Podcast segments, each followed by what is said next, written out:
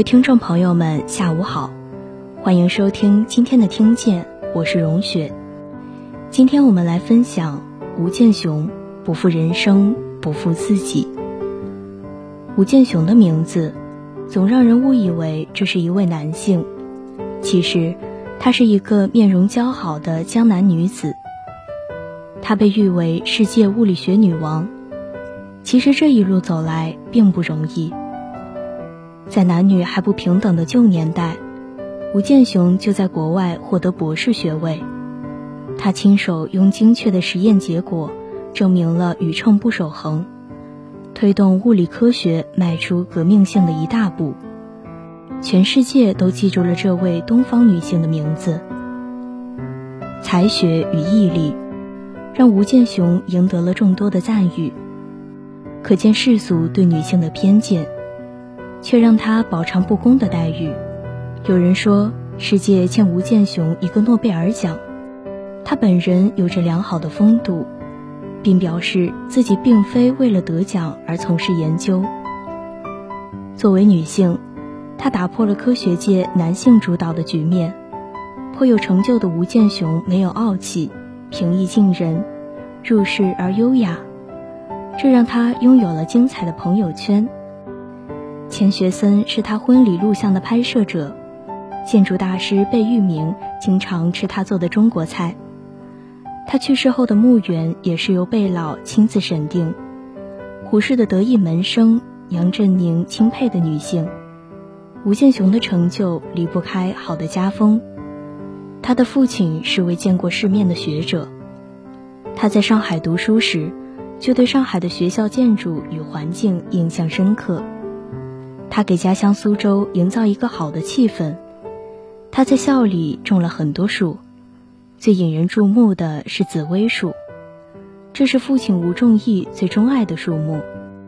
紫薇树在江南四季常青，与其他树木一起掩映着女子学校。父亲给自己的女儿吴建雄取小名为微微。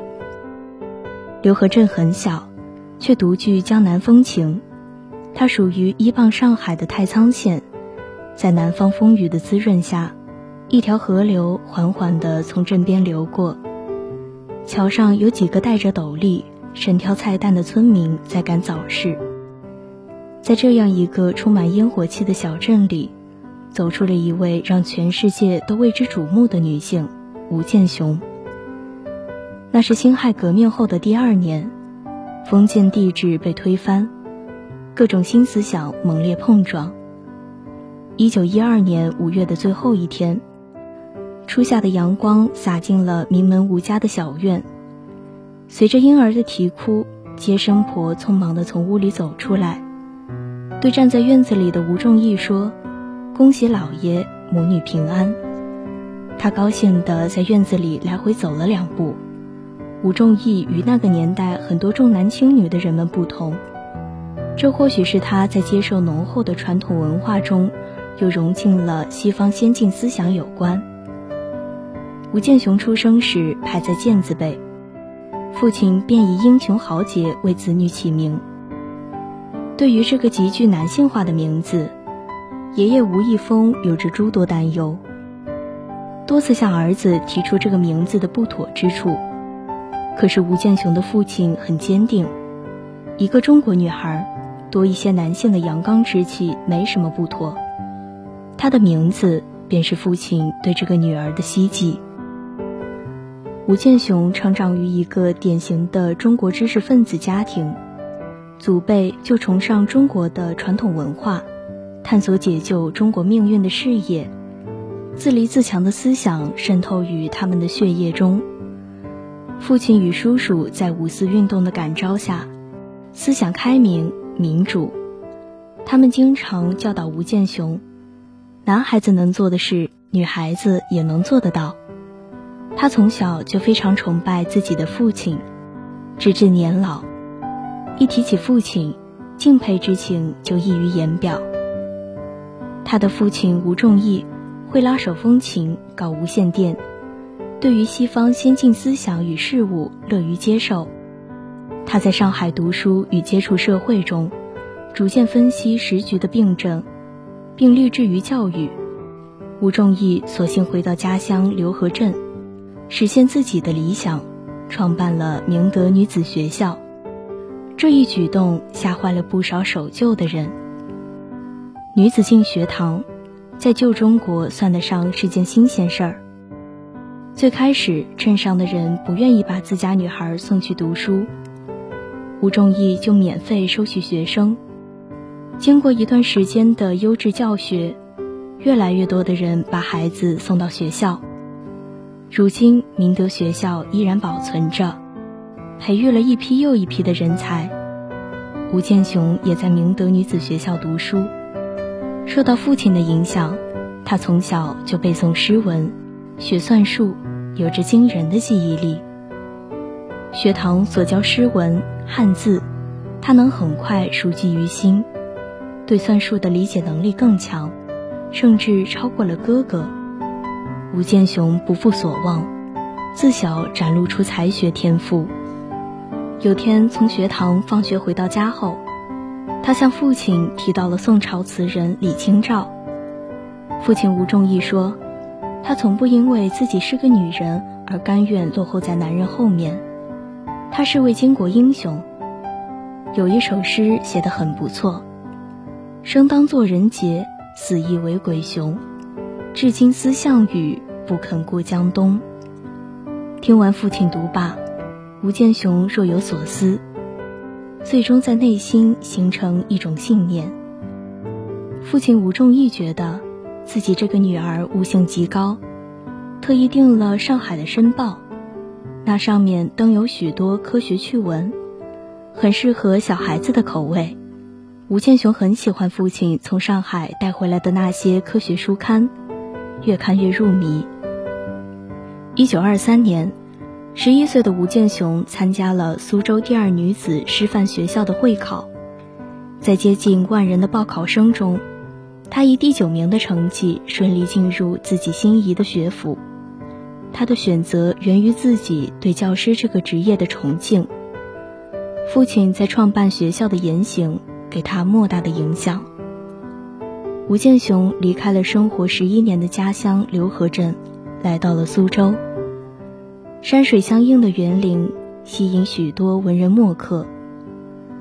那时，女子师范学校的学生装束很有意思，个个都穿着裙子，头发挽成一个发髻。走在校园里，吴建雄暗暗地对自己说：“我要掌握更多知识，将来做个合格的小学老师。”求知的他读了许多书。了解到世界科学的发展及新生事物，其中有两本书是吴建雄最感兴趣的，一本是在法国发现镭而举世闻名的居里夫人的传记，一本是拿破仑的传记。居里夫人作为一名女性，所研究的科学领域与成就，使吴建雄非常感兴趣。拿破仑的顽强意志力，他的演讲也颇有人情味。打动了吴建雄的心，吴建雄学会了思考，增长了见识，也在寻找着自己的人生方向。但这一切，都是在为做一名合格的小学教师做着准备。在苏州第二女子师范学校，吴建雄人文学科拔尖，自然学科也不错。校长杨惠玉经常邀请知名学者来学校演讲。其中就有胡适先生。五四之后，胡适在当时的中国影响很大。这位在哥伦比亚大学获得博士学位的北大教授，满脑子都是新思想。胡适把自己的主张率先用文学做实践。当时的《新青年》《努力周报》等杂志上，经常登有他的文章。这样的年轻学者。自然成为当时众多青年的仰慕者，其中就有吴建雄。一天下午，冬天的暖阳斜照在图书馆的阅览室里，吴建雄又像往常那般，把主要科目的书看完后，借来了《新青年》《努力周报》阅读。他很喜欢《新青年》，他的新思想、新观点，影响了吴建雄学生时代思想的确立，也让他对胡适心生崇拜。机会终于来了。校长杨惠玉知道吴建雄文史方面的天赋，并且很崇拜胡适先生，就决定让他来做演讲记录。吴建雄欣然答应：“我一定认真把胡适先生的话记下来。”胡适那次演讲的题目是《摩登的妇女》，讲了妇女如何在思想上走出旧传统，谈了新时代妇女的社会责任。这对于苏州第二女子师范学校的学生来说，具有现实的意义。他的新思想让做记录的吴建雄心潮澎湃，往日的崇拜之情又增添了许多。一九二九年。十七岁的吴建雄离开了陪伴他六年时光的苏州第二女子师范学校。由于成绩拔尖，他被学校保送到南京的中央大学。吴建雄回到家乡刘河镇过暑假的一个傍晚，他与父亲沿着刘河散步，父女二人聊起了对未来的规划。父亲知道女儿崇敬胡适先生。父亲知道女儿崇敬胡适先生，就建议他利用假期去中国公学听课。那个盛夏，父母陪着吴建雄来到上海，亲自将他送到了上海中国公学。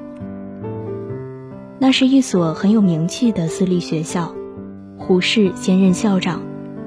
他总穿着一件深灰色或黑色的长袍，留着学士头。谦逊的面孔上挂着微笑，有学问却不桀骜。吴建雄作为胡适的超级粉丝，每堂课都不落下。他思想史、历史学、社会学门门满分，渐渐得到了老师的赏识，也成为了胡适的得意弟子。一年后，带着老师所教授的知识，吴建雄来到了南京的中央大学。南京没有苏州的婉约，也没有上海的繁华，那是一座历史古城，有着浓郁的文化气氛。吴建雄喜欢这里，在数学系学得很顺利的他，一年后却毫不犹豫地转到了物理系。当时系里的老师与同学都不理解他这个决定，他们认为吴建雄如果一直走下去。定会在数学上有所建树。殊不知，他对物理更情有独钟。正是物理的学习与研究，才把吴建雄推向了世界级的科学家领域。二十几岁的年纪，吴建雄出落得甚是美丽，长相清秀俊俏，五官也精致小巧，留白的面部是温和的内在。他是很多男生心中的白月光。虽然相貌出众，可吴建雄在中央大学读书时拒绝了所有的追求者，从未谈情说爱。不是他孤芳自赏，而是早已内心立下某种志向。吴建雄觉得美貌并不能代表一切，内心的富足才是自己想要追求的。当其他名门小姐在上流社会流连忘返时，吴建雄已经读了很多书，在为不久后的远行做准备。在异国他乡，吴建雄邂逅了爱情。经朋友介绍，他结识了同岁的袁家流。袁家流家世显赫，爷爷是袁世凯，父亲是民国四公子之一的袁克文。著名的纨绔子弟，唱戏、作画、诗词，样样精通，莺燕环绕身旁。他不爱权力，只爱美人，称得上是风流名士。不同于父亲的风流倜傥，袁家流为人谦和有礼，热情厚道，且有艺术天分。与吴建雄一样，同是物理学学者，在异国。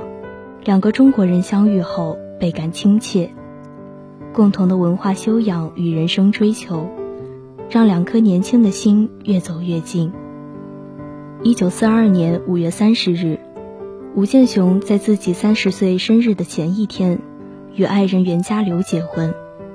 在婚礼上，吴建雄第一次破例的在重要场合下换下了他最爱的旗袍，穿上了西方婚礼的白色婚纱。